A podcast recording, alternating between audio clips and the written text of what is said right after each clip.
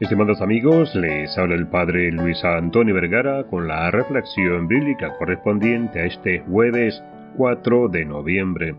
El Evangelio está tomado de San Lucas capítulo 14 del 25 al 33. En el día de hoy celebramos a San Carlo Borromeo. San Carlos, cuyo nombre significa hombre prudente, ha sido uno de los santos extraordinariamente activos a favor de la Iglesia y del pueblo, que sobresale admirablemente. San Carlos Borromeo, un santo que tomó muy en serio aquella frase de Jesús, quien ahorra su vida la pierde, pero el que gasta su vida por mí la ganará.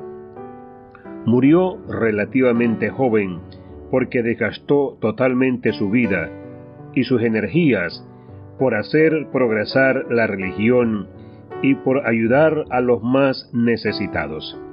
Decía que un obispo demasiado cuidadoso de su salud no consigue llegar a ser santo, y que a todo sacerdote y todo apóstol deben de sobrarle trabajos para hacer, en vez de tener tiempo de sobra para perder.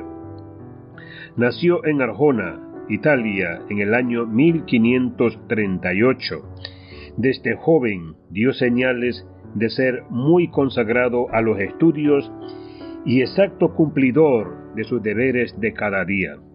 A los 21 años obtuvo el doctorado en Derecho en la Universidad de Milán. Un hermano de su madre, el cardenal Merices, fue nombrado papa con el nombre de Pío IV, y éste, admirando sus cualidades, nombró a Carlos como secretario de Estado. Más tarde renunció a sus riquezas, se ordenó de sacerdote y luego de obispo y se dedicó por completo a la labor de salvar almas. San Carlos fundó 740 escuelas de catecismo, con 3.000 catequistas y 40.000 alumnos.